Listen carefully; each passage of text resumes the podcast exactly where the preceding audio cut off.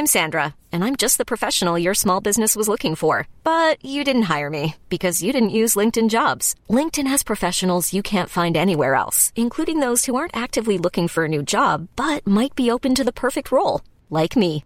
In a given month, over 70% of LinkedIn users don't visit other leading job sites. So if you're not looking on LinkedIn, you'll miss out on great candidates like Sandra. Start hiring professionals like a professional. Post your free job on linkedin.com/achieve today. L'acupuncture, pour moi, je parle, c'est une expérience toute personnelle. C'est- C'est-à-dire que au jour d'aujourd'hui, l'acupuncture est arrivée à point nommé dans, dans mon parcours de soins, donc de kiné, ostéo et acupuncture.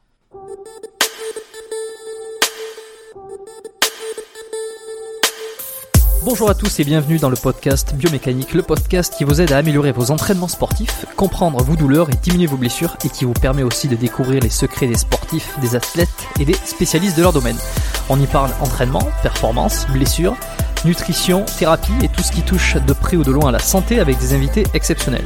Je m'appelle Jérôme Cazerolle, je suis ostéopathe à Montréal, euh, au Canada, et dans ce nouvel épisode, je suis avec Xavier Ganté-5, qui est kinésithérapeute, ostéopathe et aussi acupuncteur. Euh, un an après avoir terminé sa formation euh, de kinésithérapeute, il entreprend donc l'étude de l'ostéopathie. Donc très rapidement, euh, au sein de la méthode solaire, euh, on aura l'occasion d'en parler un petit peu dans cet épisode. Il s'est ensuite intéressé euh, de près à la médecine chinoise, à la médecine traditionnelle chinoise, à ses fondements.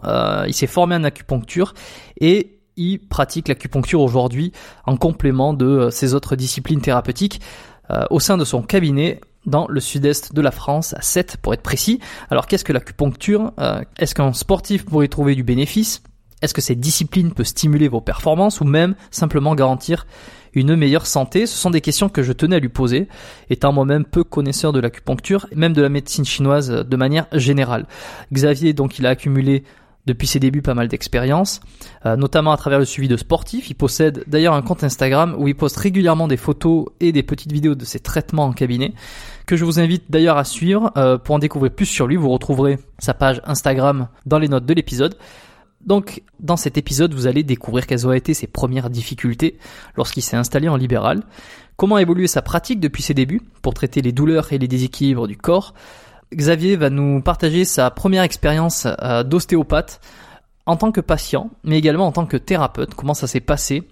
On va bien sûr parler d'autres sujets, euh, tous plus intéressants les uns que les autres, que je vous invite à découvrir au sein de l'épisode. Avant de lancer le podcast, je vous rappelle comme toujours que vous pouvez vous inscrire à la lettre biomécanique. Il s'agit du premier lien qu'il y a dans les notes de l'épisode.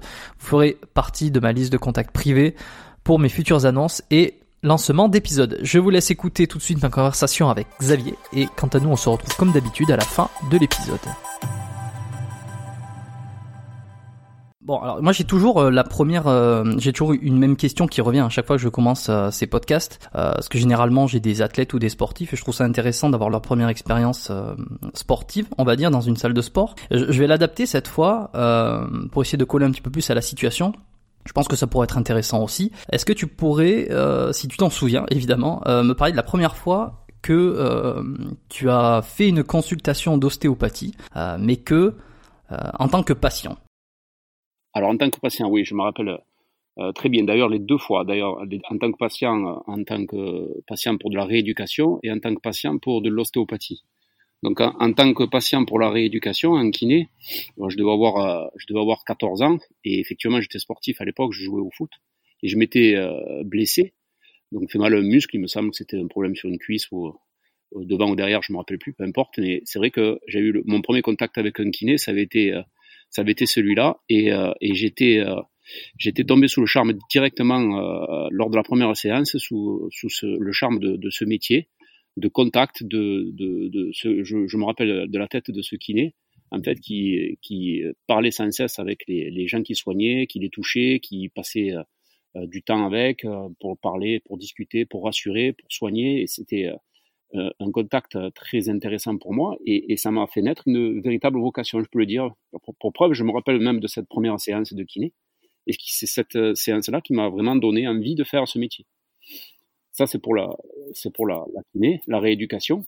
Et l'ostéopathie, euh, bah, écoute, c'est quelques années plus tard, en fait, toujours pareil. Je, au, sport, euh, j'étais souvent blessé, je me faisais toujours mal au même endroit et la même façon, dans le dos là. Et c'est apparemment c'était d'être une côte. Je peux le dire maintenant parce que je le savais maintenant, je le sais maintenant.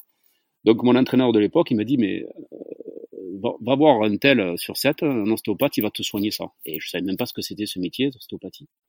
Donc je suis allé le voir et, euh, et, écoute, euh, ça a été à nouveau une deuxième révélation. Je me suis dit, ce métier, c'est ça qu'il faut que je fasse. Je veux faire ce métier avec deux manipulations. Il m'a réglé mon problème pour lequel j'étais embêté pendant depuis deux trois saisons.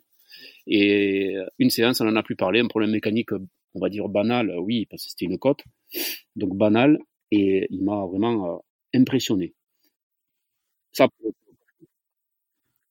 et, et, et, je veux finir ça aussi parce que c'est important pour la suite de, de ma vie professionnelle, parce qu'en fait, quand j'ai rencontré cet ostéo qui m'a soigné pour la première fois, non seulement c'était la première fois que je voyais un ostéopathe, mais aussi, je, me suis tellement entendu avec ce gars, je, devais avoir 17-18 ans à l'époque, qu'en fait, je me suis dit, si je pouvais faire ce métier et avec ce mec, si je pouvais travailler avec ce gars, ce serait super.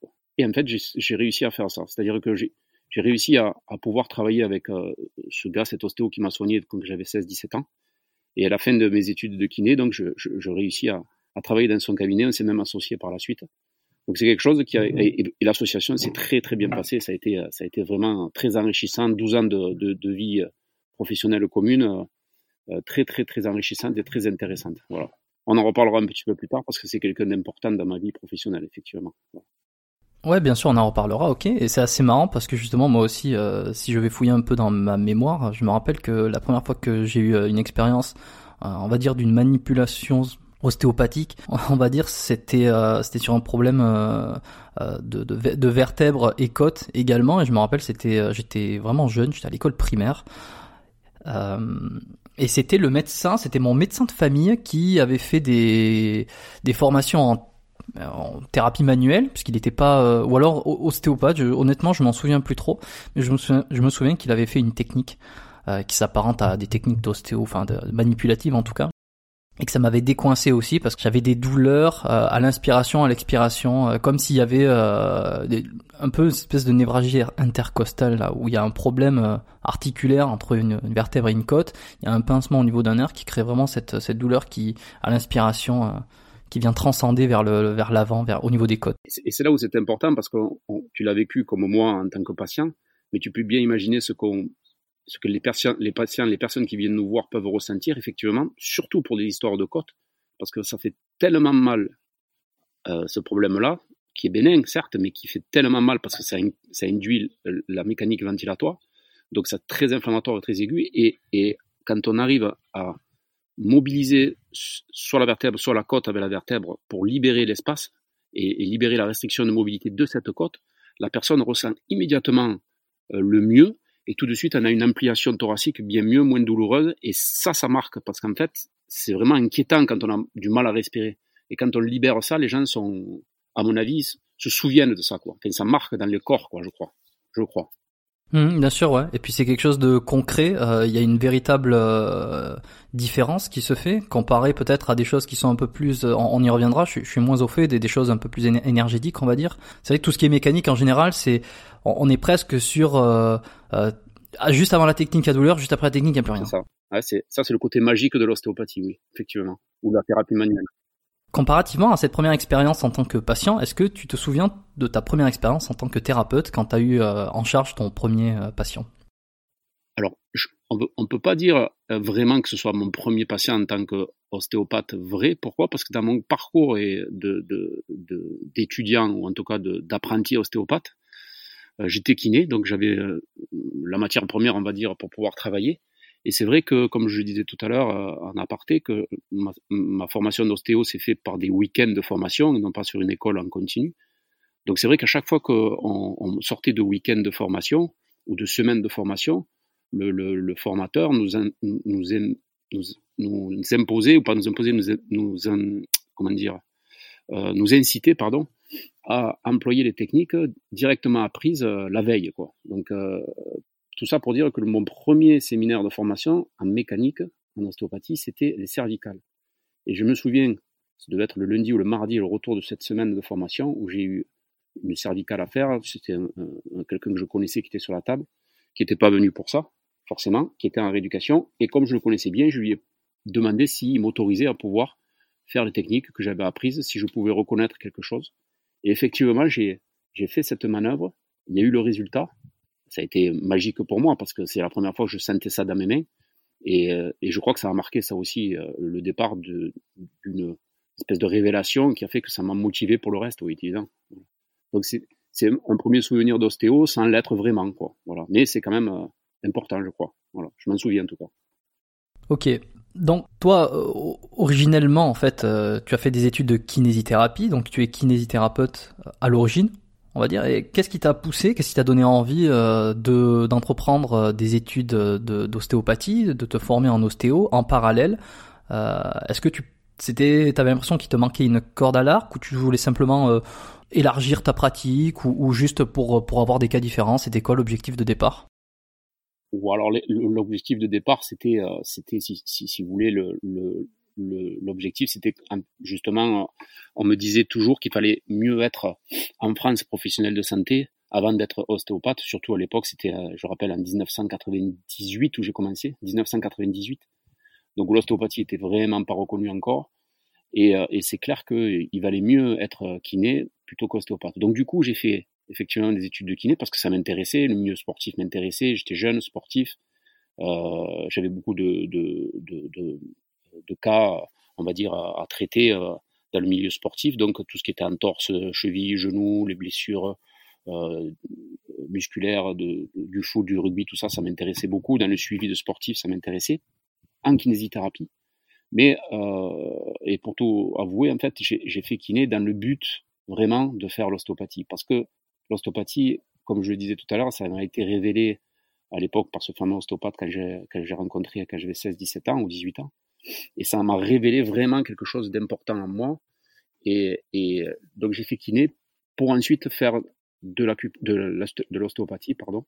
Et, euh, euh, effectivement pour euh, pour avoir on va dire une vision beaucoup plus globale des choses, parce que c'est vrai qu'en kiné, en kiné, on est vite limité en termes de, moyens, de, de capacité de réflexion sur les cas proposés ou sur les cas qu'on a en cabinet. C'est toujours, en tout cas, je parle pour moi, je me, je, me sens très vite limité en termes de, de, moyens euh, quand, on, quand on reçoit des gens, quoi, en fait. Voilà.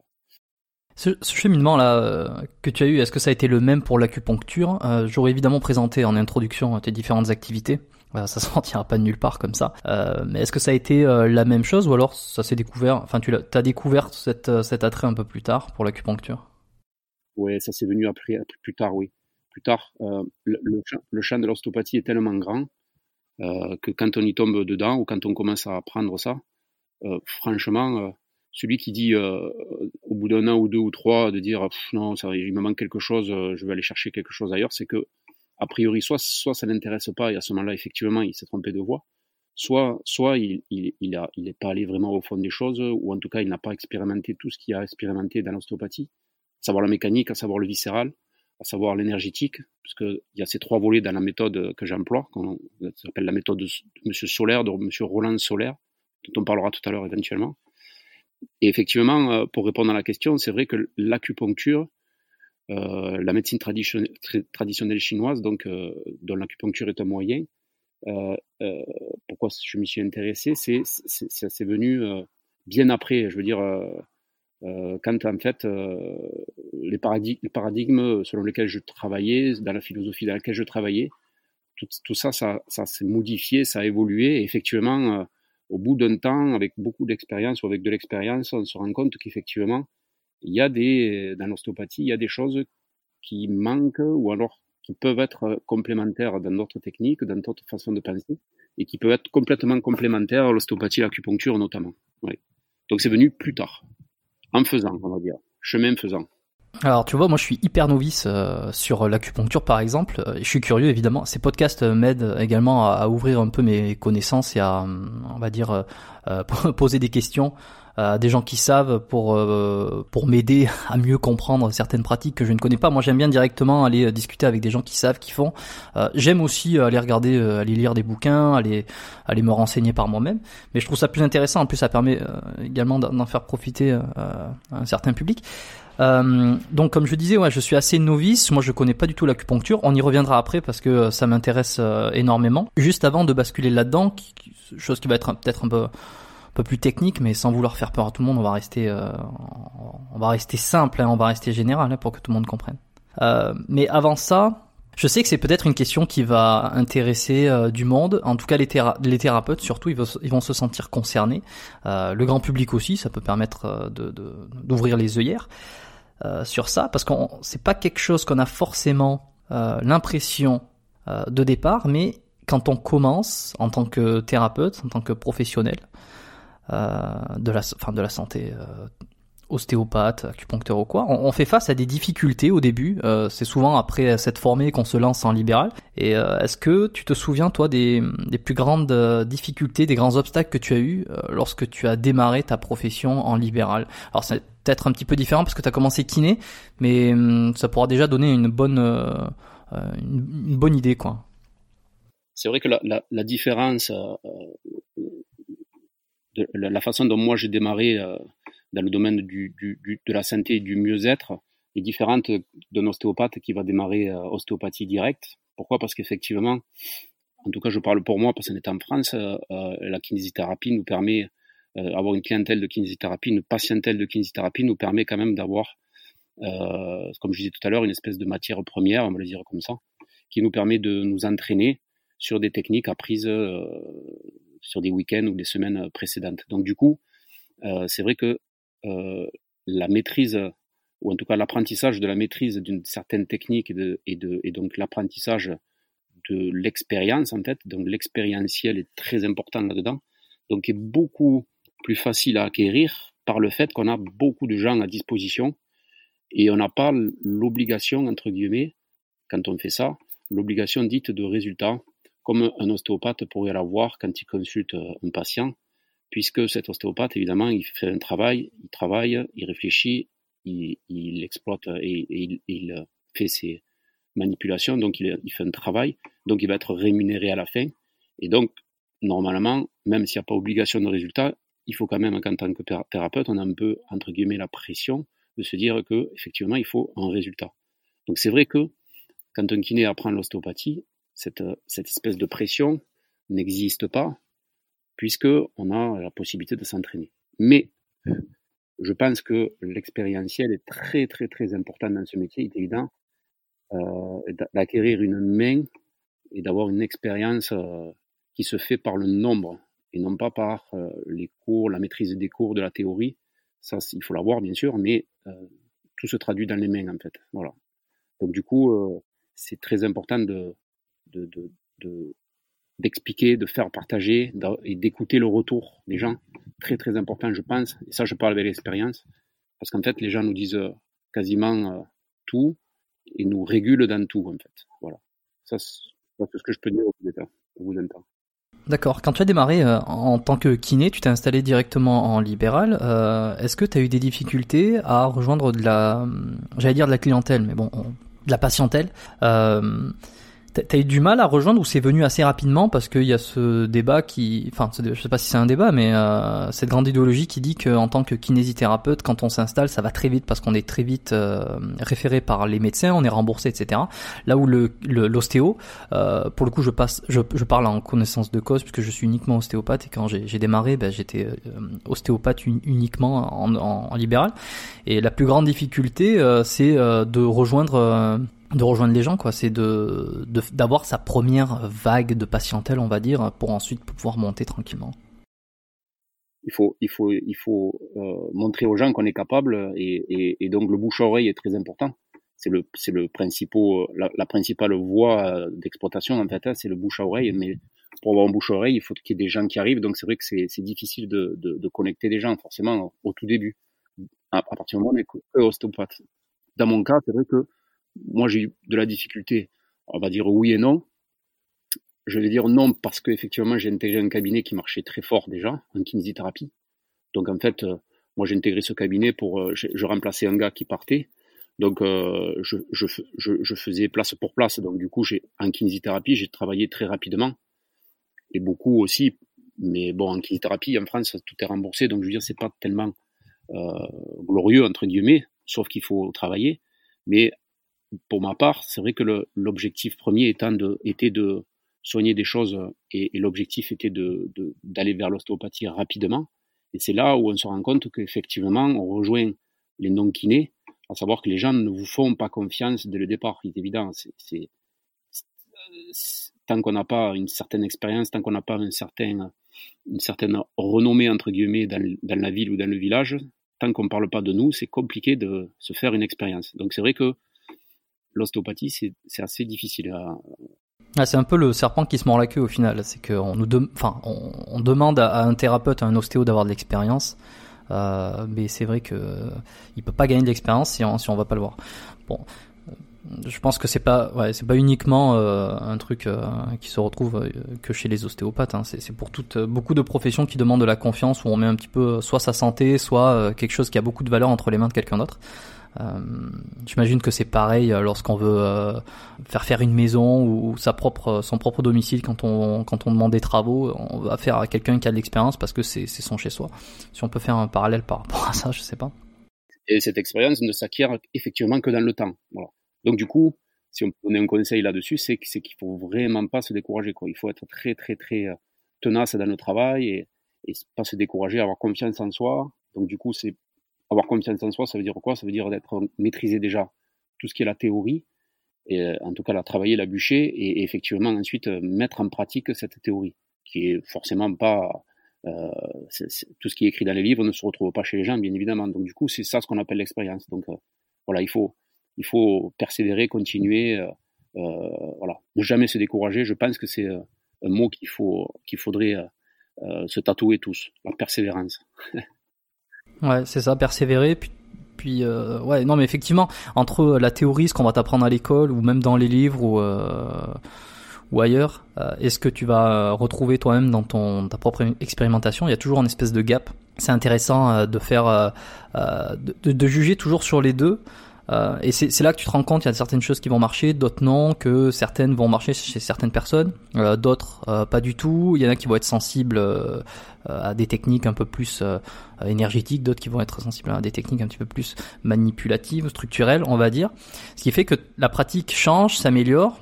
Et est-ce que depuis que toi tu as commencé, ta pratique a évolué forcément et sur quel sur quel domaine ou en tout cas sur quel point précis tu penses qu'elle a le plus évolué depuis que tu as démarré? Quand j'ai évolué de l'ostéopathie, kinésithérapie, ostéopathie euh, vers euh, l'acupuncture. parallèlement à ma vie professionnelle, je fais, je faisais à l'époque du sport, pas mal de, de judo notamment, donc un sport, un sport qui qui nous permet d'être en questionnement avec soi-même par rapport à, à, à l'amplitude de ce sport, c'est évident. Et, et c'est vrai que mon prof euh, de judo, qui n'était autre que mon beau, qui n'était autre que mon beau-père, donc le père de, de, ma femme. Effectivement, au cours de discussions, euh, euh, non seulement sur le tapis, mais en dehors, évidemment, puisque c'était mon beau-père, euh, les discussions euh, sur le devenir, sur euh, la philosophie extrême-orientale, sur le, le, ce, que pouvait amener, ce que pouvait amener le judo dans la vie de tous les jours, l'art, cet art de combat, effectivement, m'a fait poser beaucoup de questionnements. Et effectivement, euh, par rapport à, ces discussions autour euh, de la philosophie du zen euh, et, la voix qui, qui, avec laquelle lui je discutais, je discutais avec lui de cette, de cette philosophie, m'a amené effectivement à essayer de travailler, de voir un petit peu le, côté de la médecine traditionnelle chinoise via l'acupuncture. Et, et, donc effectivement, c'était une, une, une rencontre comme je disais tout à l'heure, prépondérante dans la vie, qui a fait qu'effectivement l'évolution a fait que à ce moment-là, les choses se sont faites euh, naturellement grâce à, des rencontres qui sont très importantes et celle-là a été euh, importante à plus d'un titre évidemment, puisque c'est quelqu'un qui était très important dans ma vie. Voilà. Ce, que tu viens de, dire me donne effectivement l'occasion de, de, parler de la méthode solaire. Donc c'est une méthode donc d'application euh, de soins, c'est donc une méthode d'application du concept, concept ostéopathique. Euh, donc Roland Solaire est un monsieur, un ostéopathe, kiné ostéopathe, qui a, travaillé pendant très longtemps et il est maintenant plus que formateur, donc il travaille plus en libéral, mais il a, il a mis au point cette, cette méthode. Pourquoi je parle de ça? Parce qu'effectivement, c'est pour rebondir sur ce que tu viens de dire, à savoir, euh, euh, chez telle personne, il y a cette technique qui va marcher, chez d'autres, ça va cette, cette même technique qui normalement aurait dû faire le même effet, ben, ne fait pas du tout le même effet parce que euh, elle n'est pas dans la même disposition, euh, peut-être qu'il y a autre chose à côté, on ne sait pas, machin bulle, voilà, enfin, peut-être c'est plus articulaire que viscéral, ou c'est plus viscéral qu'articulaire, ou effectivement il y a un peu d'énergétique dedans, un peu d'accu. Voilà, en fait, tout ça pour dire que cette euh, méthode solaire, quand on l'a fait en entier, c'est-à-dire les normalisations articulaires, les normalisations viscérales et les normalisations énergétiques, la globalité de la méthode nous donne la possibilité de pouvoir discerner les gens avec la pratique bien sûr, mais discerner les, les différentes euh, euh, dire facettes des gens. On va pouvoir discerner quelqu'un qui aurait besoin directement de viscéral plutôt que d'articulaire, ou quelqu'un qui a plus besoin d'articulaire que de viscéral, ou au contraire ni articulaire ni viscéral. Il faudrait faire plus de l'énergétique parce qu'elle est en un problème de phase énergétique, c'est-à-dire un mal-être, on va dire euh, psychosensoriel, on va dire comme ça, qui fait qu'effectivement elle a des douleurs un peu partout, cette personne, soit au niveau articulaire ou dans le ventre ou, ou dans sa tête, enfin voilà. Et pour faire cette différence, euh, est-ce que c'est c'est basé sur des techniques, sur enfin sur des techniques, sur des tests, sur euh, ou alors c'est peut-être des différences de, de, caractéristiques, de morphologie, de comportement. Euh, comment comment tu catégorises, on va dire, le type de technique qu'il va falloir à une personne? Voilà, en fait, cette méthode là est basée effectivement sur la morphotypologie, à savoir à savoir donc c'est la, dire l'exploration énergétique qui va euh, balayer un petit peu tout le reste, à savoir une personne qui arrive qui est toute joviale, euh, sportive, 25 ans, n'a a priori pas forcément beaucoup de problèmes d'ordre énergétique, il n'y a pas de mal-être, euh, contrairement à quelqu'un qui pourrait être dans les, aux alentours de 45-50 ans, en train de se poser des questions dans sa vie, est-ce que je dois divorcer, pas divorcer, est-ce que je dois dire mon patron que je veux plus le voir Est-ce que je suis en burn-out Je suis voilà. Donc pour la même pour un même problème de genou, on va dire, le gars de 25 ans, on sait que c'est plus, on va dire, vers le sport ou vers une activité sportive, donc ça va être que de la mécanique. Tandis qu'un problème de genou sur un gars qui a un questionnement comme ça dans sa vie aux alentours de 49, 50 ans, c'est vrai qu'on peut se poser d'autres questions qui pourraient, pourraient nous amener à l'explication d'un problème de genou.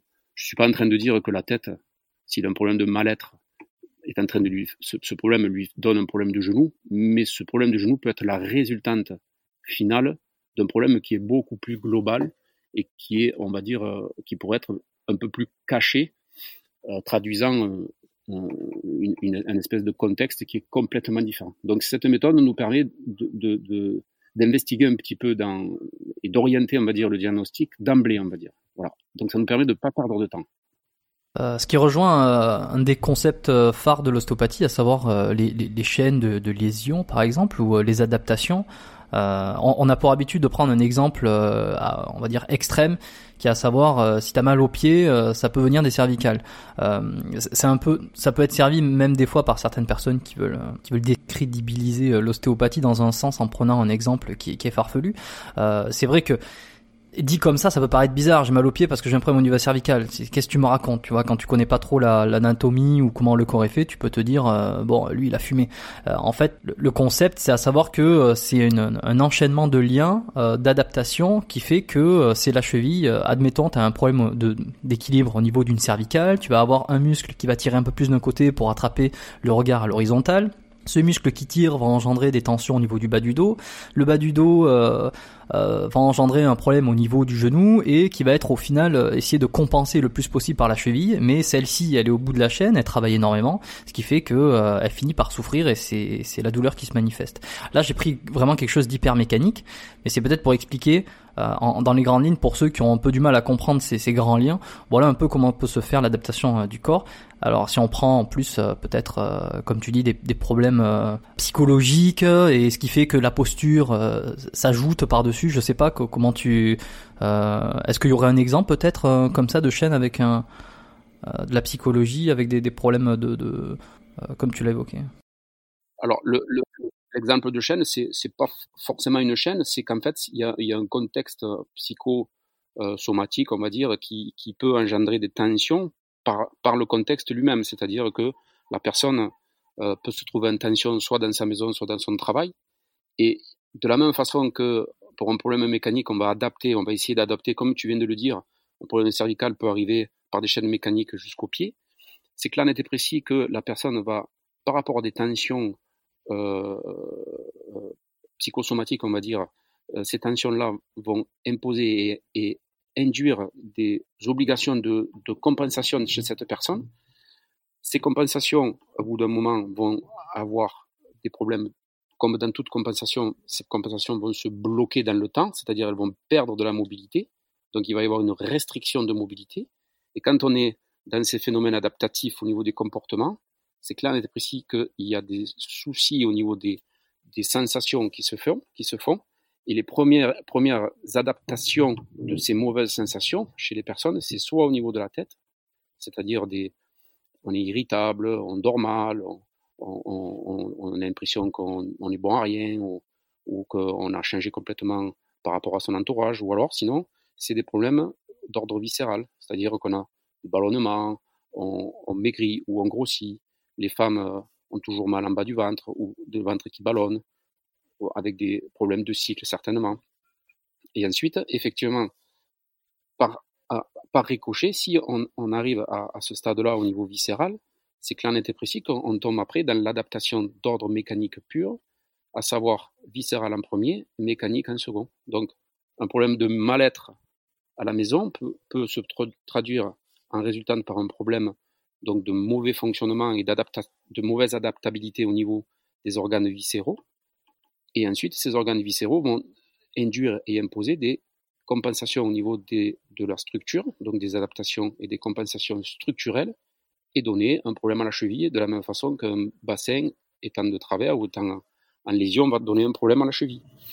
Voilà comment on peut arriver à un problème de cheville alors qu'on a, euh, on va dire, un problème à la maison. Voilà. Euh, dans les grandes lignes, c'est évident. Ce serait simpliste de dire euh, j'ai un problème avec ma femme, donc c'est pour ça que j'ai mal au pied. Quoi. C'est pas possible de dire ça. Mais dans l'adaptabilité dans le temps, on peut éventuellement arriver à ce genre de truc. Voilà. Donc ça, c'est dans les grandes lignes et on va dire théoriquement parlant. C'est faisable. C'est très intéressant. Euh, je pense que ça peut permettre aussi aux personnes qui écoutent, euh, aux éditeurs du podcast, euh, d'avoir une meilleure idée de comment le, le, la, la enfin le psyché peut interagir avec le corps, le viscéral, etc. ça peut paraître très très flou au départ. Les choses s'expliquent énormément d'un point de vue anatomique aussi. Je veux dire, et, et, même comme tu le dis, anatomique. Je sais pas si si les liens euh, neuro, euh, si les liens, euh, on va dire d'hormones, etc., ça fait partie de l'anatomie d'une certaine sens. Donc les choses, si tu t'intéresses un petit peu, tu comprends finalement. Euh, T'as pas besoin d'avoir fait beaucoup beaucoup d'études pour comprendre qu'il y a des liens et, c'est extrêmement clair. Et si quelqu'un, par exemple, on va prendre, j'ai des sportifs moi qui écoutent beaucoup le podcast. c'est vrai que j'ai souvent cette cible, on va dire. Euh, si un sportif actuellement il écoute cet épisode, il a une douleur au niveau du dos, euh, comment, sans forcément consulter directement un ostéopathe ou alors quelqu'un qui a, fait la méthode solaire, comment il peut avoir une piste sur l'origine de sa douleur euh, Qu'est-ce qu'il doit se dire? Parce qu'il se dit oui, mais alors moi je suis sportif, mais en même temps, bah, j'ai des petits problèmes à la maison. en même temps, c'est vrai que j'ai peut-être quelqu'un de euh, digestif par rapport au, au, gluten Déjà, il se pose beaucoup de questions et euh, comment il pourrait euh, avoir une, première idée de piste sur l'origine de sa douleur pour peut-être essayer de trouver une solution. Alors moi, j'ai une, une, idée assez arrêtée sur ça. C'est vrai que je, je, je pars d'un concept et d'un item très généraliste au départ, c'est-à-dire que je pars du concept de, de penser qu'en fait, on est là pour s'adapter. Donc on est, on, on, est face à une énorme, un énorme défi adaptatif notre être dans le, micro, dans le macrocosme, on doit s'adapter en permanence. Donc, comme on doit s'adapter au macrocosme, on, doit, on, s'adapte à la météo, on s'adapte au, climat, on s'adapte je sais la voiture qu'on conduit, à la moto, on marche, enfin, voilà, on s'adapte dans l'environnement dans lequel on, on, vit. De la même façon, l'adaptation, on, s'adapte, on, adapte notre corps par rapport aux contraintes qui, qui, lui sont imposées. Donc ça veut dire quoi? Ça veut dire que, pour reprendre cet exemple du, jeune qui a mal au dos et qui a peut-être des petits problèmes à la maison, tout ça. Voilà. Donc première, la, première des choses que on pourrait lui demander, c'est de savoir est-ce que ce problème de dos, il a, est-ce que ça lui empêche de faire du sport ou est-ce que c'est parce que ce problème de dos, il a, il a mal au dos après le sport ou pendant le sport, avec euh, donc dans le temps en fait, je veux dire pas au début mais à la fin? Est-ce que c'est des douleurs qui sont plutôt localisées, c'est plutôt diffus Est-ce que c'est des douleurs qui sont pas forcément pendant le sport mais plus en fin de journée ou pendant la nuit? Si, si, si, tu veux, tous ces dans, dans, cette, euh, dans cet interrogatoire, on va dire, tous ces questionnements, la réponse de la personne va pouvoir nous indiquer euh, quelques pistes d'investigation par rapport au fait que ce problème de dos soit est un problème articulaire vrai, un blocage du dos quelconque, soit un problème qui est lié à un problème viscéral parce que le viscéral vient compenser dans le dos, et donc la compensation peut se bloquer dans le dos et du coup avoir un problème articulaire dans le dos, notamment lombaire, à cause du viscéral, ou est-ce que effectivement, est-ce que ce problème de dos ne traduit pas un problème qui est beaucoup plus global et en dehors du système mécanique, en France, on a toujours l'habitude de dire en avoir plein le dos. Donc du coup, des fois, même un sportif, il peut gérer des choses euh, euh, pas trop sympas pour lui dans sa vie, et effectivement en avoir plein le dos. Et, quand il se bouge, quand il bouge, effectivement, la, tension est déjà importante par rapport à son activité, par rapport à son contexte. Le fait de bouger sursollicite les capacités de son dos et, et, et, ça peut devenir douloureux. Voilà dans les grandes lignes ce que je peux penser, voilà, sans voir quelqu'un ou tout comme ça, voilà. Hmm. Et c'est intéressant de voir que les causes peuvent euh, euh, s'entrechoquer, s'entrelacer, se, se, mêler, euh, que c'est pas forcément euh, une cause à 99% qui est responsable de la douleur actuellement. Exactement, voilà. Bon, de toute façon, on, invite euh, chacun, euh, chaque euh, personne qui présente des douleurs à, s'en occuper, à consulter. Alors peut-être pas tout de suite, tout de suite, parce que c'est pas possible, parce qu'on est en période de, de coronavirus, de confinement notamment en France où plus personne n'a le droit de bouger. À l'heure où on enregistre cet épisode, en tout cas. J'aimerais qu'on discute un petit peu de, l'acupuncture maintenant parce que euh, y, a, y, a, évidemment il y a plein de choses moi que j'aimerais aborder dans, dans, tout ce qu'on a dit jusque là. Moi j'ai plein de questions qui rebondissent euh, sur la méthode solaire etc. Mais euh, malheureusement il faut un petit peu faire des, des choix. Et c'est vrai que je voulais quand même avoir une idée de ce que c'est que l'acupuncture. Euh, on va dire mêlé dans peut-être toute cette pratique d'ostéo, de kiné, je veux dire comment ça peut s'imbriquer, comment ça peut avoir une association, comment on peut décupler des résultats. Mais dans un premier temps, euh, est-ce que tu pourrais euh, dire simplement euh, qu'est-ce que c'est que l'acupuncture? Quels sont les, principes clés? On va dire globalement. Voilà, l'acupuncture, l'acupuncture n'est qu'un moyen en fait. L'acupuncture fait partie des, éléments, des moyens mis à disposition de la médecine traditionnelle chinoise. Donc la médecine traditionnelle chinoise, chinoise donc chez nos amis extrêmes orientaux, donc c'est une médecine préventive, c'est ce qu'il faut dire, c'est-à-dire à l'inverse de notre médecine allopathique, où la nôtre est complètement curative, c'est-à-dire un médicament pour telle maladie, on va dire comme ça. Les, Chinois, les, les extrêmes orientaux, eux, ils ont une, ils ont une concept différent, c'est-à-dire ils vont, ils vont, ils vont avoir une médecine et ils vont pratiquer une médecine pour éviter que le corps tombe malade. Voilà, donc c'est dans ce sens où cette médecine traditionnelle chinoise est dite préventive. Et est-ce que justement, ils sont beaucoup moins euh, touchés par euh, des maladies pour le coup? Est-ce que ça, a un vrai impact ou, pas tant que ça? Ou c'est difficile à chiffrer? À mon niveau, je suis pas donc ni épidémiologiste ni quoi que ce soit, mais c'est vrai qu'ils ont de là à dire qu'ils ont moins de soucis que chez nous concernant des graves maladies et tout ça. Moi, je le pense parce qu'en fait, le, très grand générateur de nos problèmes, euh, nos gros problèmes de santé ici en Occident, c'est généré par le stress. On est, d'accord sur ça, tout le monde s'accorde à le dire. Dans le stress euh, de nos vies fait qu'effectivement, euh, ça, génère de gros, gros problèmes.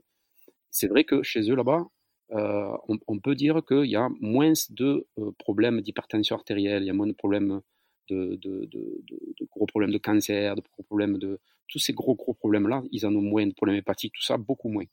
Donc de là dire que c'est grâce à la médecine traditionnelle chinoise, je ne sais pas, c'est plus dû à mon avis, une philosophie de vie qui est différente, ça je le pense. Mais pour parler de la, pour de la, de la médecine traditionnelle chinoise. Donc, du coup, ils ont mis à disposition des, des moyens. L'acupuncture est un moyen, mais aussi le Qigong est un moyen de, de la médecine traditionnelle chinoise. Le Qigong, la pharmacopée chinoise, il y a les, le, massage, le Tuina aussi. Le Tuina fait partie des moyens de la médecine traditionnelle chinoise. Donc l'acupuncture est un, gros morceau, effectivement, parce que ça, ça reprogramme, en fait, on va dire, ça programme, en fait, des réactions, ou en tout cas euh, des réactions internes, oui, euh, lorsque cette programmation est mise en place. Et c'est euh, en ça que cette acupuncture est, très intéressante, évidemment, déjà à l'apprendre, parce que ça prend beaucoup sur soi, et, évidemment à essayer, essayer de pratiquer en complément d'un art comme l'ostéopathie, et qui vient, je dis, en complément parce que c'est quelque chose de différent quand même. C'est quelque chose de différent. Pourquoi? Parce que comme l'ostéopathie, euh, à mon avis, je, en tout cas moi je la pratique comme ça, c'est-à-dire que cette ostéopathie, euh, c'est un acte non médical. Donc on est en dehors de toute pathologie euh, qui est réservée à la médecine. L'acupuncture, rejoint un peu l'ostéopathie en ce sens, c'est-à-dire qu'on n'est pas dans une pathologie avérée. On est en avant de cette pathologie, c'est-à-dire que quand un problème a tendance à rester euh, soit sur le concept d'acupuncture, ou même, euh, on pourrait le dire, on ne fera jamais d'études sur ça. Mais peut-être qu'un problème viscéral dans le, au foie ou, ou, à l'estomac en, ostéopathie, si ça dure trop longtemps dans le temps, on pourrait se poser la question si cette congestion et cette hypercongestion ne peut pas provoquer une pathologie dans le temps. Ça, ce sera difficile à prouver, c'est évident, on peut se poser la question quand même. Et, donc en acupuncture, on peut se poser ça aussi, c'est-à-dire si un problème reste trop longtemps dans le temps, est-ce que ce problème ne va pas, entre guillemets, ne va pas s'enquister pour devenir une vraie pathologie après? Et cette pathologie, une fois qu'elle est, on va dire, imprimée dans le corps, ou elle a pris forme dans le corps, euh, j'en parle avec ma petite expérience, mais ou alors il faudra que je prenne beaucoup plus d'expérience et que je vieillisse un peu plus. Mais franchement, je vois pas comment l'acupuncture peut soigner un problème de, de, cancer de foie ou, ou, un problème pancréatique ou un problème intestinal ou un problème de côlon ou de rein. Une fois que c'est enquisté, c'est enquisté. Donc quand ça a attaqué la matière, euh, là on revient sur de la médecine allopathique qui est curative et il faut aller enlever ce qui va pas. Quoi. Ouais, c'était la question que je me posais justement. Euh, si on reprend l'exemple de du sportif qui a mal au dos, alors on n'est pas sur un problème euh, peut-être euh, viscéral comme comme tu l'as dit, hein, sur un problème de foie, sur un problème de rein. Et, encore, tu vois, moi je pose vraiment des questions parce que je, je connais pas. Je sais qu'il y a des liens avec les méridiens, tout ça. On, on va en discuter euh, justement. Euh, mais ce, fameux, euh, ce fameux sportif qui a mal au dos, donc pour le coup, il n'est plus dans lorsqu'il consulte, lorsqu'il veut consulter un acupuncteur, il n'est plus dans la prévention puisqu'il a déjà mal depuis quelques semaines, il s'est fait mal. Est-ce que il va trouver réconfort ou juste confort dans l'acupuncture ou alors justement ça n'a plus de sens de consulter à ce moment-là parce que parce que c'est déjà déclaré? Bien sûr, oui, il y a, sens à consulter en acupuncture, effectivement, pour un problème de mal au dos. Par contre, après, voilà, l'acupuncteur, si, alors, si par chance l'acupuncteur est aussi ostéopathe, on va dire ça comme ça, si ce gars-là ou cette, dame-là est capable de discerner un problème mécanique vrai d'un problème donc euh, énergétique qui peut se soigner en acupuncture, c'est clair, net et précis qu'il va pouvoir faire le distinguo. Après, si, la personne, donc ce sportif qui va consulter un, un, acupuncteur strict, on va dire ça comme ça, qui ne connaît pas la mécanique, cet acupuncteur va faire ce qu'on appelle un diagnostic énergétique pour essayer de comprendre d'où vient cette douleur, du dos. Cette douleur du dos en énergétique, en acupuncture, elle peut être la résultante d'un problème lié au méridien ou la résultante d'un mauvais fonctionnement global du corps avec une résonance plutôt dans le dos. Donc c'est le diagnostic euh, énergétique euh, de départ qui va euh, aiguiller le thérapeute, l'acupuncteur, à savoir s'il peut intervenir, s'il y a intérêt à ce qu'il intervienne, et s'il intervient, est-ce que ça, est-ce que son intervention, est-ce que ces séances d'acupuncture vont être efficaces pour soigner ou pour soulager la personne qui vient avec ce problème? Donc c'est le diagnostic énergétique de départ qui va euh, orienter le thérapeute dans son soin. Si le diagnostic énergétique montre qu'il n'y a pas de problème ni de déséquilibre énergétique, donc par la prise d'époux, la, la, langue, les points douloureux, il y a un tas de, si vous voulez, il y a, un protocole là-dedans, euh, au niveau du diagnostic énergétique. Si ce protocole nous amène vers une incohérence, c'est clair, net. C'est pas qu'il est très grave dans la maladie ou dans le problème, c'est qu'en fait, c'est pas cohérent par rapport à ce qui devrait être. Donc, on peut s'exclure du problème. C'est-à-dire que la personne, la personne qui a mal au dos peut se voir dire chez l'acupuncteur, je ne peux rien pour vous parce que ça ne correspond pas à de la médecine traditionnelle chinoise. Voilà. Ok, ok, ben ça, me plein de questions qui se bousculent pour le coup. Euh, difficile à, choisir. Euh, déjà, on va peut-être, enfin, peut-être rappeler. Euh, euh, tu vas me dire si je me trompe. Euh, l'acupuncture, le traitement, il s'agit de mettre des aiguilles sur des méridiens particuliers pour libérer des, des, des énergies. Est-ce qu'on peut, tu peux me dire un peu comment ça fonctionne?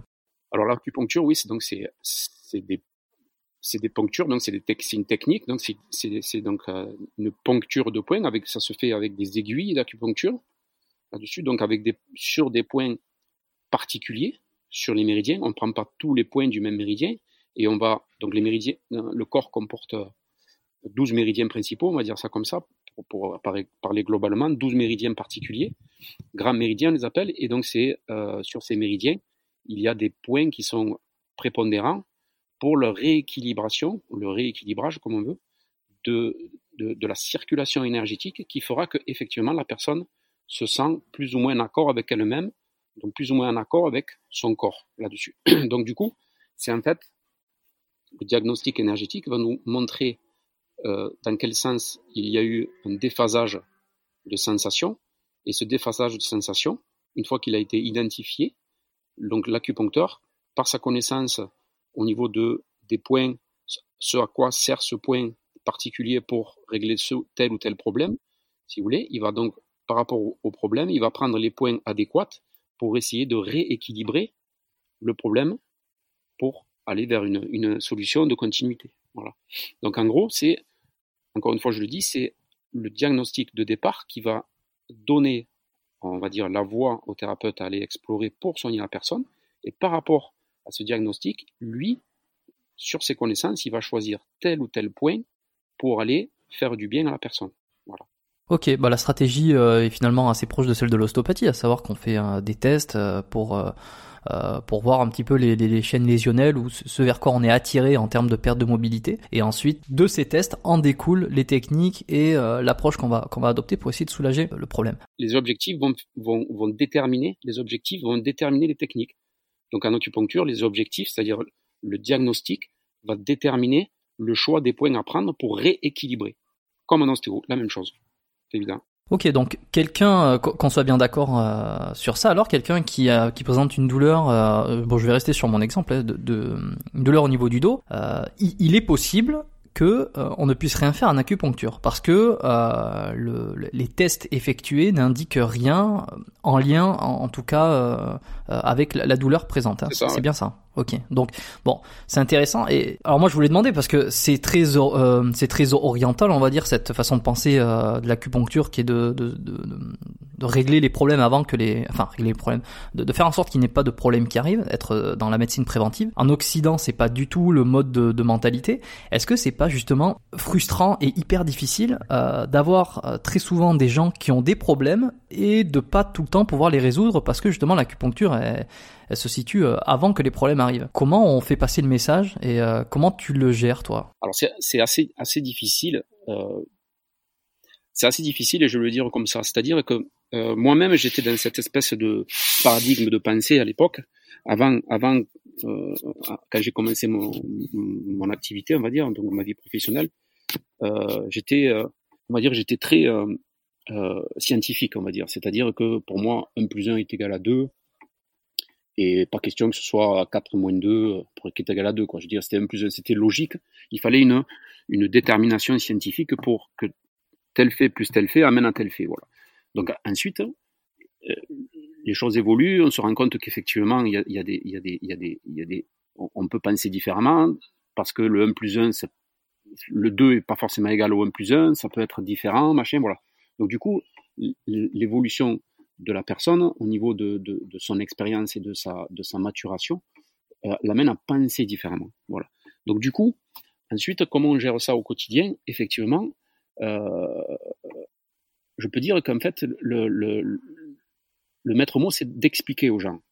C'est-à-dire d'essayer de leur faire comprendre euh, que de penser différemment et d'essayer de, de, de, comprendre ce qui leur est arrivé, ce qui, ce qui leur arrive, leur expliquer avec des mots, on va dire, simples. Simples, pas parce qu'ils sont simples, eux, c'est parce qu'en fait, souvent, ce qui se passe, c'est qu'on explique, euh, les thérapeutes, on explique les choses avec, mais avec le jargon thérapeutique. Mmh, tout à fait. exactement comme en finance. Tu vas voir ton banquier, tu comprends rien à ce qu'il raconte. C'est très spécifique comme langage et les gens, ils ont pas, ils ont pas, ils ont pas, ils sortent du cabinet, ils ont rien compris à ce qu'ils arrivent, à ce qui leur arrive, et du coup, ils sortent et ils savent pas ce qu'ils ont.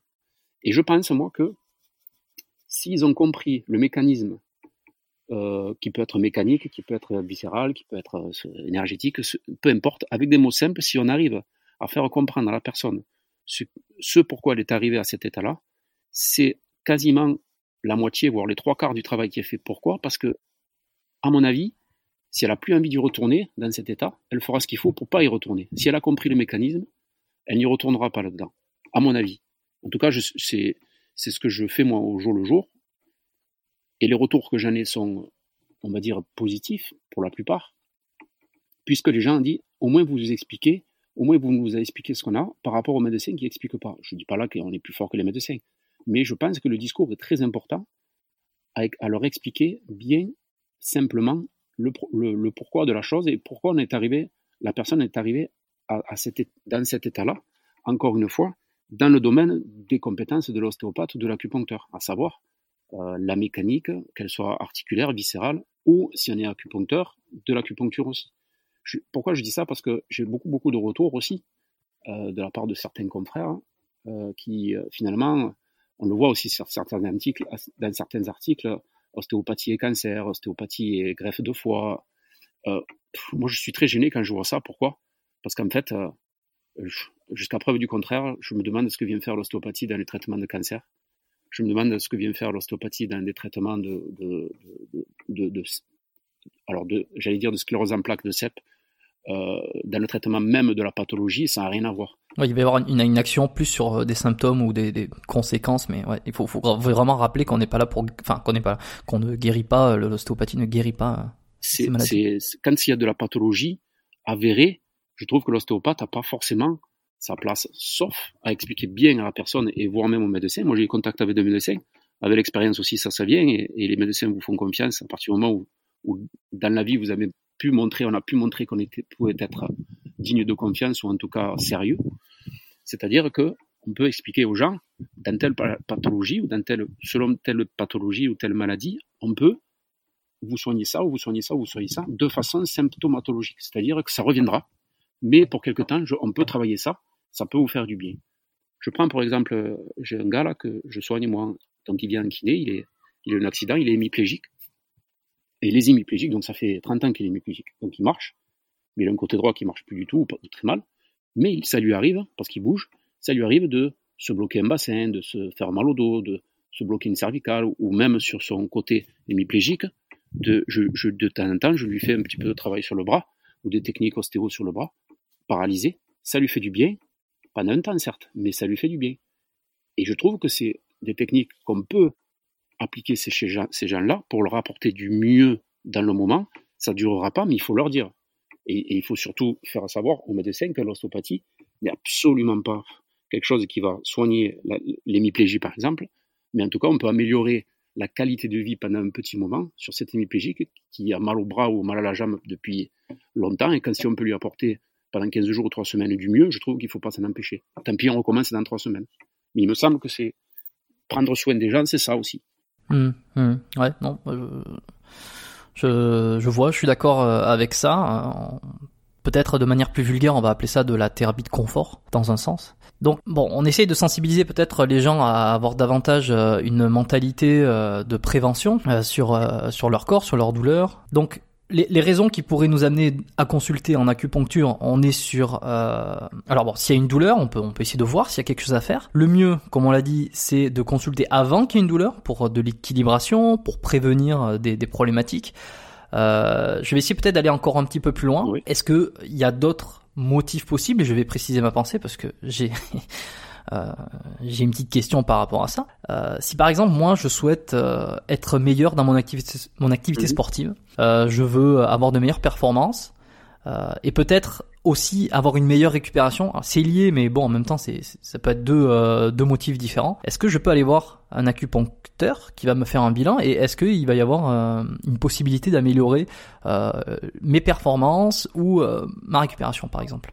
Ça, bien sûr, on peut, on peut. Donc là, sur ces, questions de, on, pourrait appeler ça des questions de préparation, préparation à, on va dire, un suivi de sportif ou une préparation, une prise en charge de sportif, qu'il soit de haut niveau ou pas de haut niveau, ou, quelqu'un qui veut améliorer ses performances euh, pour lui-même. C'est-à-dire que je reviens à ce que je disais tout à l'heure, c'est toute une histoire de contexte. C'est-à-dire que euh, pour parler du soin euh, en acupuncture éventuellement qu'on pourrait avoir sur cette personne, qu'on pourrait faire chez cette personne, c'est toujours pareil. Donc la personne arrive chez l'acupuncteur et l'acupuncteur lui demande pourquoi il vient, et donc le gars lui dit exactement ce qu'on vient de dire là. Et donc, il va y avoir cette espèce, ce, pas cette espèce, ce diagnostic euh, donc énergétique qui va déterminer certaines choses, mais pas au niveau des douleurs. C'est-à-dire que euh, savoir si l'énergie circule bien au niveau du foie, au niveau du rein, au niveau euh, de la rate, au niveau de l'estomac. Ça, tout ça, c'est pas les organes, c'est les méridiens, hein, d'accord? On est en acupuncture. Donc du coup, juste un exemple, il faut savoir que par exemple la puissance, la puissance et, la récupération, le, on va dire, l'énergie fondatrice, fondamentale, on, dit que c'est l'énergie du rein. Donc, pour avoir, on va dire, de meilleurs résultats au niveau sportif, on pourrait éventuellement poser le, problème différemment, c'est est-ce qu'il est dans des bonnes, cette personne est dans de bonnes dispositions énergétiques, est-ce qu'il a le plein potentiel de son énergie pour avoir de meilleurs résultats sportifs? Donc, pour résumer, c'est est-ce qu'on peut, on pourrait travailler un petit peu sur le rein notamment, notamment pardon? Est-ce qu'on pourrait le solliciter pour le stimuler un peu plus, pour que ce rein donne un peu plus de puissance, pour que la personne se sente un peu plus costaud, un peu plus vive, un peu plus résistante, et récupérer mieux par, par la même? Puisque si ça marche bien, ça marche bien dans l'effort, mais ça marche bien dans la récupération aussi.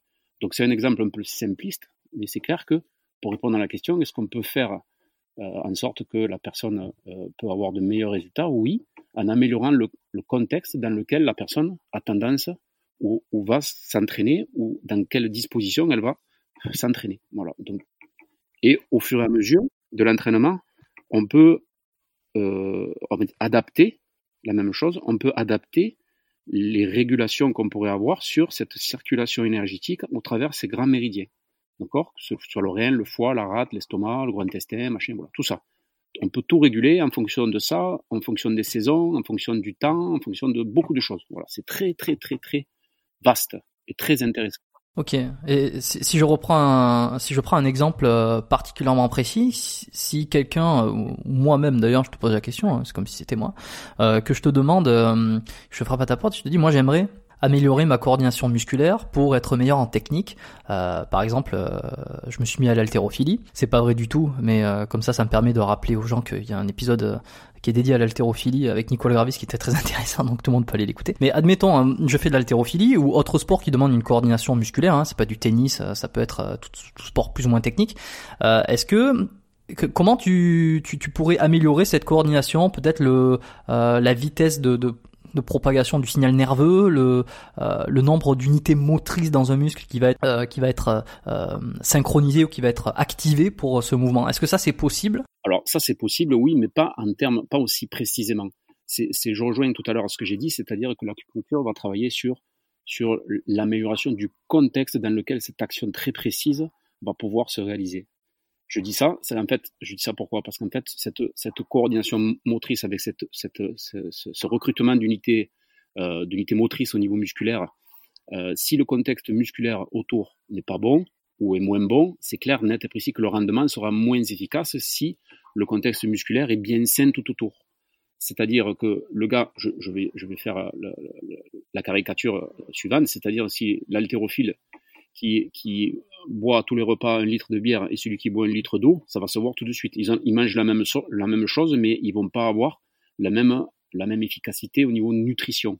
Donc du coup, l'environnement dans lequel le muscle, puisqu'on parle du muscle, ne va pas travailler de façon aussi, aussi rentable, euh, celui qui boit de l'eau que celui qui boit de la bière.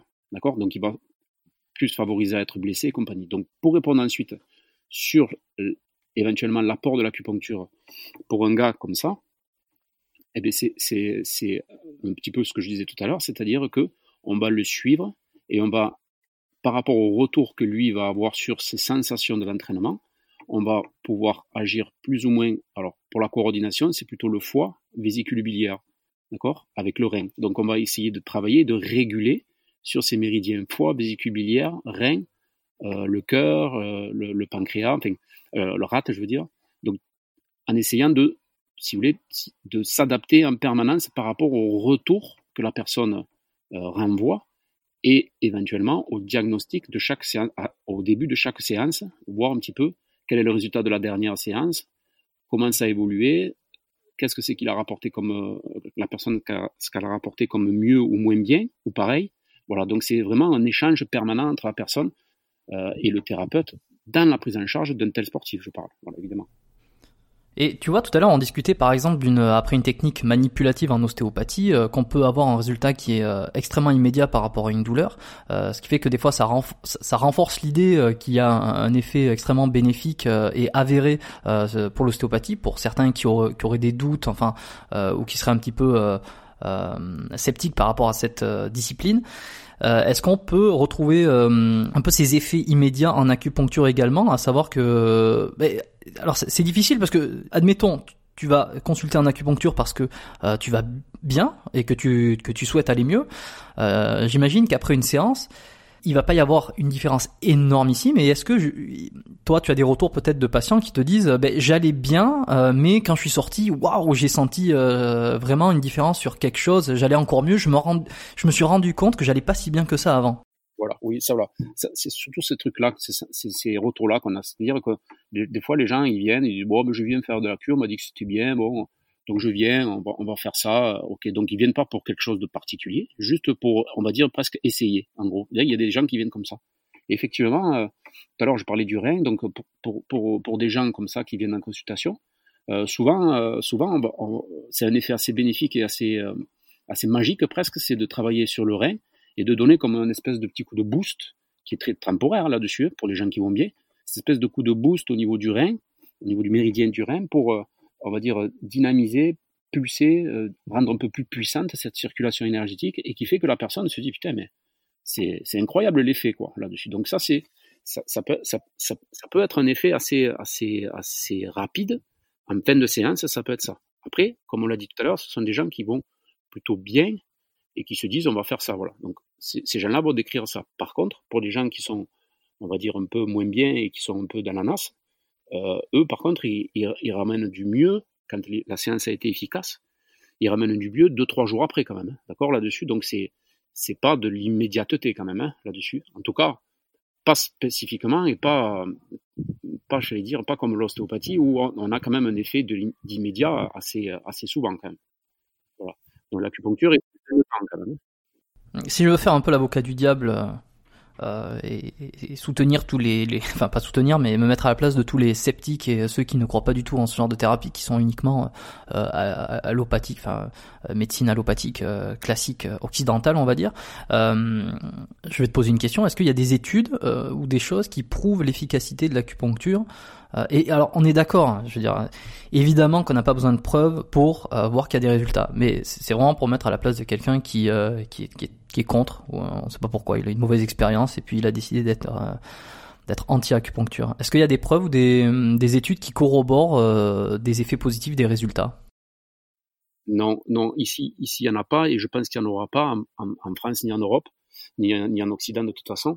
Il n'y en aura pas pourquoi? Parce qu'en fait, pour avoir des preuves scientifiques, c'est ce que tu voulais dire, des preuves scientifiques.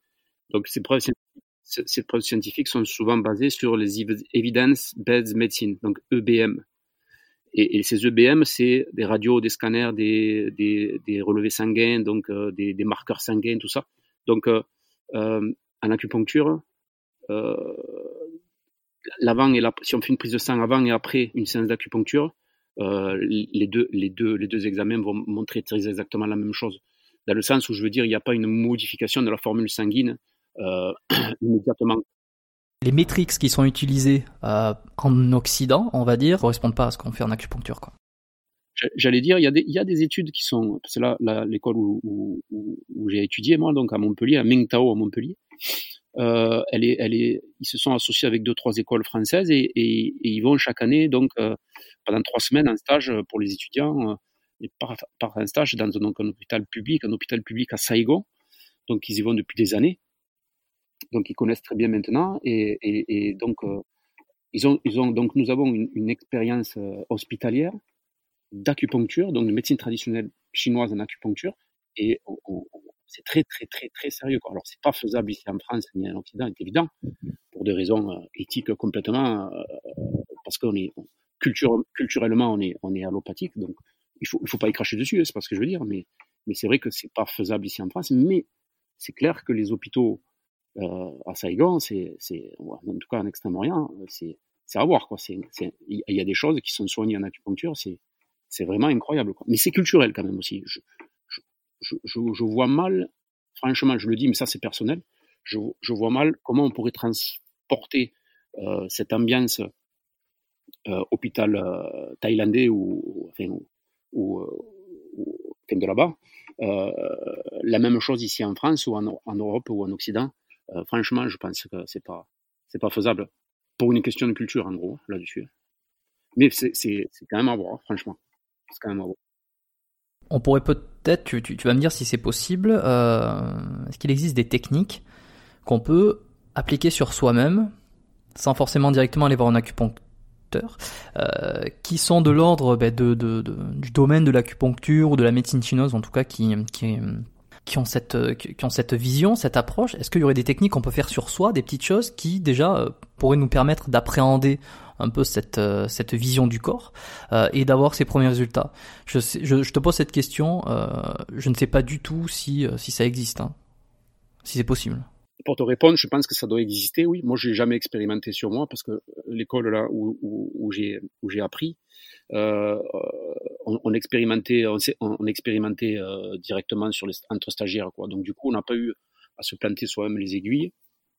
Mais, euh, mais pourquoi pas, quoi, en fait. Après, quand on, est, on sait un peu les, points qu'on prend habituellement chez les personnes, chez les patients, on, on peut se les travailler soi-même, à la différence près, effectivement, que faire une, une, une, combinaison de points paraît un peu compliqué parce que il y en a qui sont à la main, il y en a qui sont au coude, il y en a qui sont au pied, il y en a qui sont sous le pied, il y en a qui sont dans le dos. Bon, c'est compliqué de faire un truc complet, mais euh, quelque chose de ponctuel et, et euh, rapide c'est tout à fait faisable, oui. Sur des, je pense actuellement là, je pense à des points, des grands points locaux autour du coude pour, par exemple, une, une douleur aiguë de tendinite, euh, d'épicondylite, de tennis elbow, truc comme ça. Voilà. L'acupuncture sur ces grands points locaux là va faire que le côté aigu de la douleur va se diminuer un petit peu. Voilà, ça on peut se le faire. Si on les connaît, on les prend, on les prend.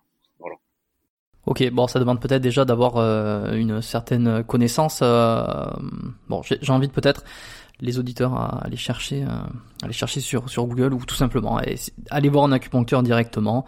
Euh, peut-être euh, ça va, ça vous donnera une bien meilleure idée que une bien meilleure idée que de faire les choses peut-être par vous-même. C'était une, une, interrogation que j'avais. Bon, je trouve ça hyper intéressant, évidemment, tout ce qu'on tout ce qu'on a dit, ce que tu as ce que tu as expliqué sur la sur l'acupuncture. Pour moi, je, je trouve que l'acupuncture, pour moi, je parle, c'est une expérience toute personnelle. C'est-à-dire que l'acupuncture au jour, d'aujourd'hui, l'acupuncture est arrivée à point nommé dans, dans, mon parcours de soins, donc de kiné, ostéo et acupuncture. Il me semble, mais c'est une, encore une fois, c'est une, une, une pensée toute personnelle. Il me semble que si j'avais fait euh, kiné, acu puis ostéo, euh, mon rendu personnel n'aurait pas été de la même façon. Je pense l'appréhension de l'acupuncture après euh, avoir exploré beaucoup de voies d'ostéo euh, me semble être le bienvenu dans cet ordre-là. Voilà. Mais c'est une, une sensation toute personnelle. Voilà. C'est tout ce que voilà, il me semble. Voilà. Très bien. Euh, pour terminer les épisodes, j'ai généralement euh, trois petites questions de fin que, récurrentes que j'aime bien poser.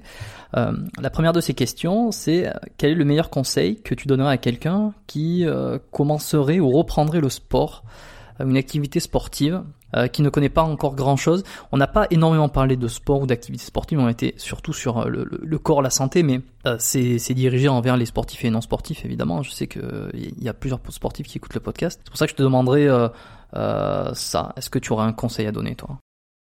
Souvent, souvent les gens quand ils euh, reprennent ou quand ils prennent ou reprennent le sport, euh, souvent ce qui se passe c'est que ça se passe euh, complètement de façon non coordonnée. C'est-à-dire que on va courir une heure ou on va à la salle de sport ou à la muscu pendant une heure, machin, voilà. D'emblée, au bout de trois quatre séances, on n'en peut plus, on a mal partout tellement on a on a on a trop fait. donc le conseil que je pourrais donner, c'est de c'est de c'est de bon maintenant avec Internet, on est suffisamment, on a on a on a quand même la possibilité de s'informer suffisamment, soit sur Internet ou, on a maintenant, je pense qu'au Canada c'est pareil, on a, on a, on a l'avènement de tous ces coachs sportifs qui sont très bien formés maintenant, de très bons conseils. Euh, on peut très bien euh, se rapprocher d'un d'eux, pas forcément euh, passer sa vie avec, dans le sens, pas la peine de le voir beaucoup, mais sur une séance ou deux, il, il montre le rythme, il montre, il montre l'intensité et, et l'amplitude horaire qu'il faut avoir dans la semaine pour pour reprendre tranquillement sans se blesser, sans se dégoûter et, perdurer. Parce que c'est vrai qu'une activité sportive, à tout âge et quelle qu'elle soit, à mon avis, est gage de bonne santé euh, globale. C'est-à-dire pas santé euh, musculaire, je veux dire santé euh, mentale, santé, santé personnelle, santé physique, santé tout. Voilà, santé globale, moi j'appelle ça. Voilà, du mieux-être. Donc c'est important. Donc ce que je pourrais conseiller effectivement, c'est de bien se, se, on va, dire, jalonner un petit peu la, reprise du sport, voilà, sans trop ni trop peu, voilà. Ok. Euh, deuxième petite question. Euh, quel conseil cette fois tu donneras à quelqu'un qui voudrait euh, se remettre en santé, soit après une blessure, soit tout simplement par envie d'être d'être mieux, d'être plus en forme, hormis le sport évidemment. Hormis le sport, oui. Donc se remettre en santé. Eh bien, pour moi, hein, pour moi effectivement, puisque j'ai découvert l'acupuncture, c'est de dire à cette personne de faire un bilan énergétique, d'aller voir un acupuncture, un acupuncteur, je veux dire, ou un médecin traditionnel chinois, pour euh, rendre les choses euh, beaucoup plus euh, rentables, rentables dans le sens potentiel de santé.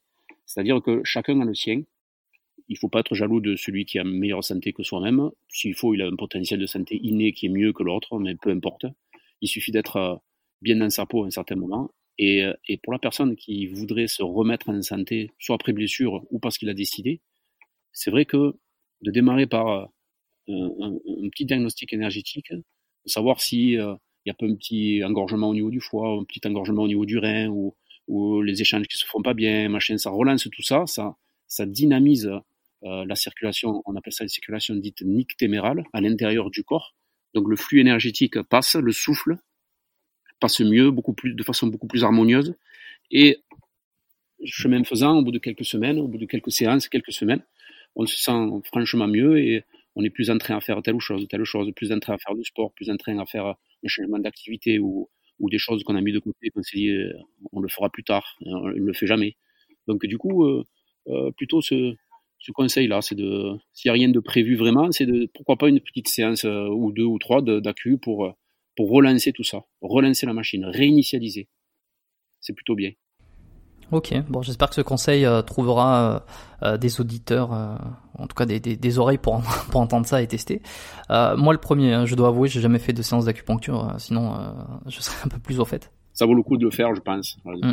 Ouais Bah, je vais y réfléchir fortement après, euh, après le confinement, après que ce, cette situation, euh, cette période un petit peu bizarre soit terminée. Je vais, euh, je vais y réfléchir. Troisième petite question et dernière.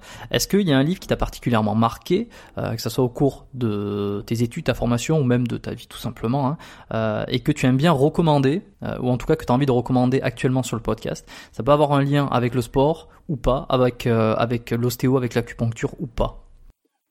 Des livres, oui, des livres professionnels, bien sûr. Euh, enfin, après, c'est vrai que c'est très lié à, tout mon, apprentissage en ostéopathie, donc avec, avec Solaire, donc qui a, écrit des choses intéressantes. Donc, je vous invite éventuellement à ceux qui sont intéressés d'aller euh, taper euh, Roland Solaire sur un, moteur de recherche quelconque sur Internet. Vous allez tomber sur non seulement sur sa biographie, sur son CV assez impressionnant sur son parcours et tout ce qu'il a, ce à quoi il a cherché et recherché. Voilà, c'est intéressant à aller voir, bien sûr.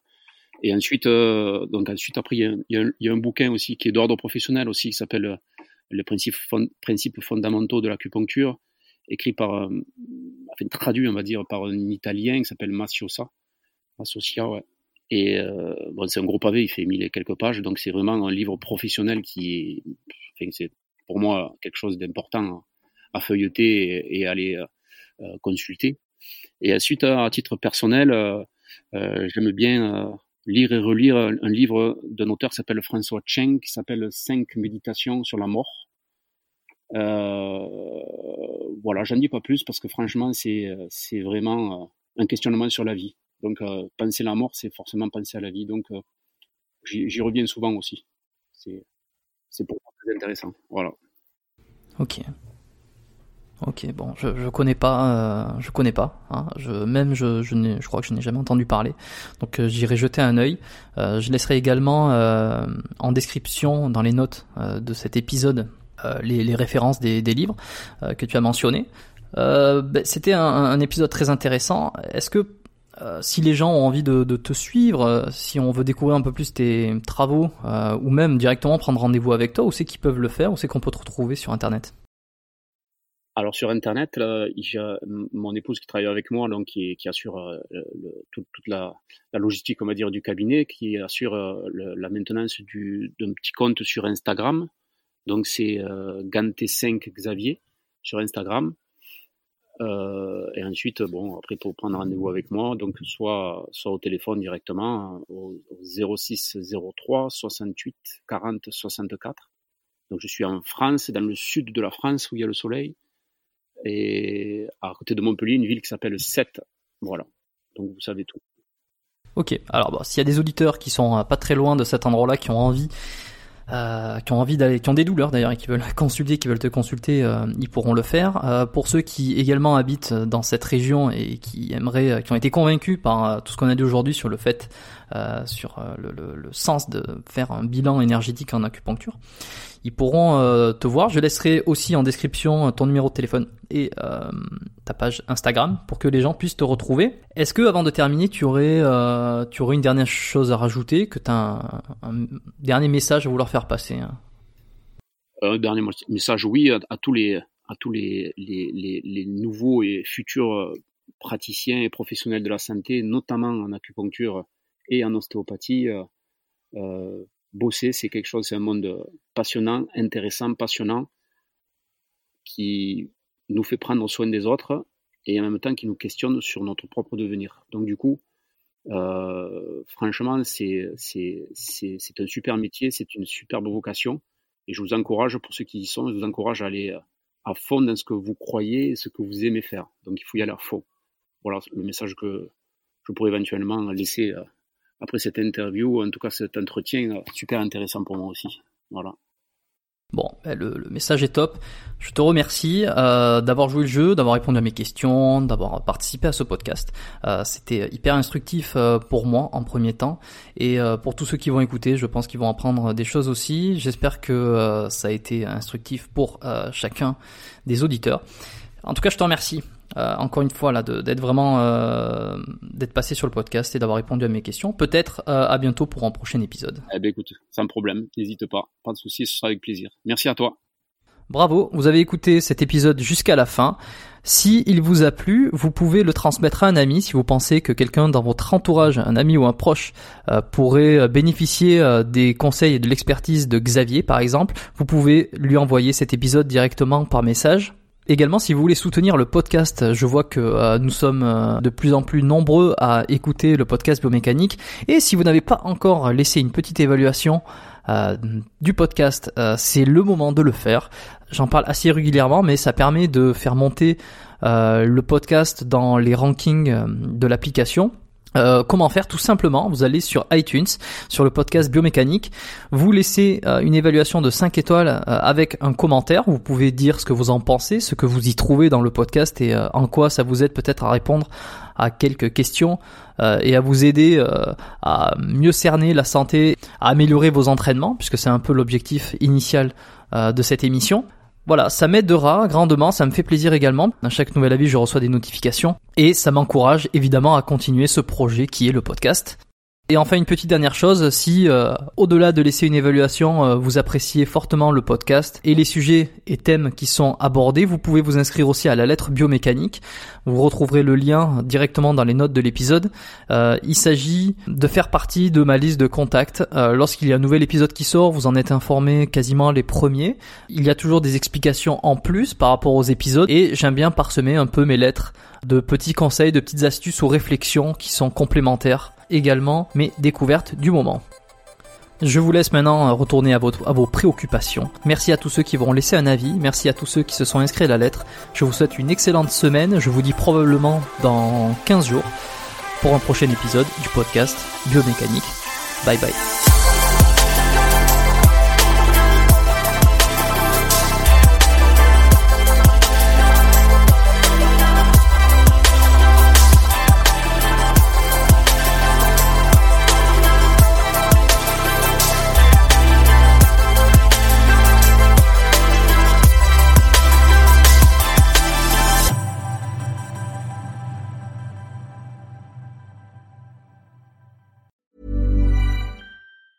Planning for your next trip? Elevate your travel style with Quince. Quince has all the jet setting essentials you'll want for your next getaway, like European linen, premium luggage options, buttery soft Italian leather bags, and so much more. And it's all priced at 50 to 80% less than similar brands. Plus, Quince only works with factories that use safe and ethical manufacturing practices. Pack your bags with high-quality essentials you'll be wearing for vacations to come with Quince. Go to quince.com slash trip for free shipping and 365-day returns.